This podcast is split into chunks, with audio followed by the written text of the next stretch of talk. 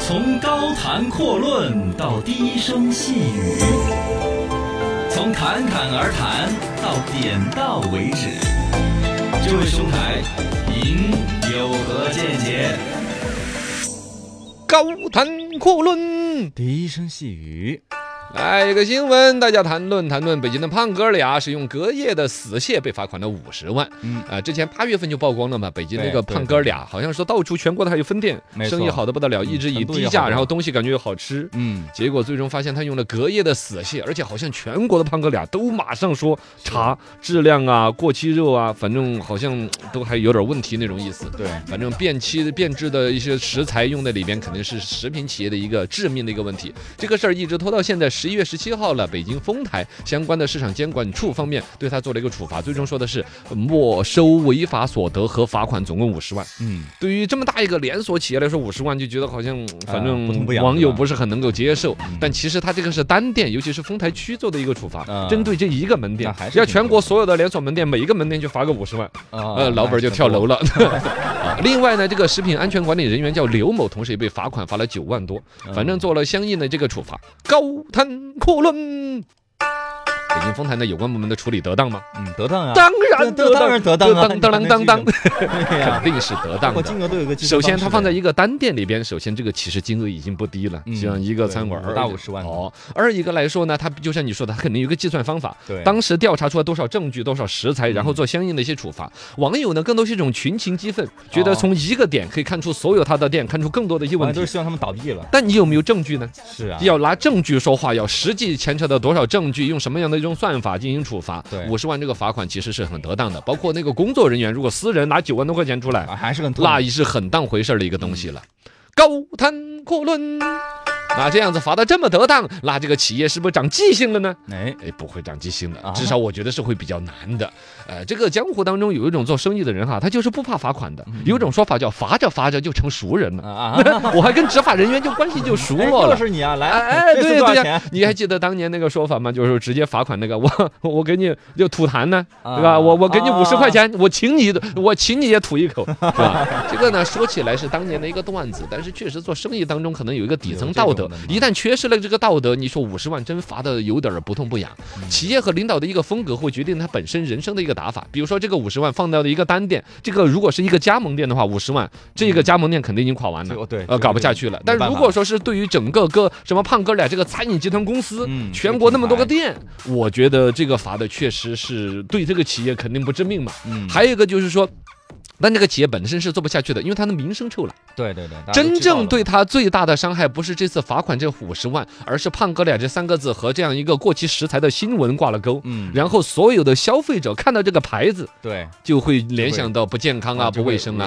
软哎哦，对，最终这个企业真正怕的是这个，所以这个企业想翻身也是很难的。但我在这里边说的是，这个老板儿是可能不会出什么问题的。啊，就这胖哥俩嘛，他们俩呃，不知道是不是真的就是胖哥俩哈，反正就是这个老板儿，我们在餐饮这个圈子里面遇到其实有很多哈，做垮无数的餐饮，不光是这种是出了质量问题嘛，有的就是品牌慢慢老化了，嗯对对这个对产时品间不久流了行了。嗯其实一个老板手上做，同时在做好几个餐饮很品多牌，品牌然后这个垮了做那个，那个垮了做这个，对我就很想说的，胖哥俩这种罚款这种方式，你放在法理上是非常合理的，嗯放在这个老板和企业我们餐饮行业的整体管理来说，又会导致什么？有一帮人他就不怕你罚，啊你把我胖哥俩这个罚垮了之后，我改天搞一个对搞胖子和瘦 子啊，重新再弄啊，一遍对，重新再弄个，或者他同时其他很多餐饮都在这儿进行当中的，嗯这就是说一个企业，尤其是企业的领导的一个风格，决定了他的打法。回到成本这个控制这个话题上面，对于一个企业，比如餐馆的一个经营，分成这样子若干层级，有一种老板是不懂成本的，嗯就是那种呃，比如说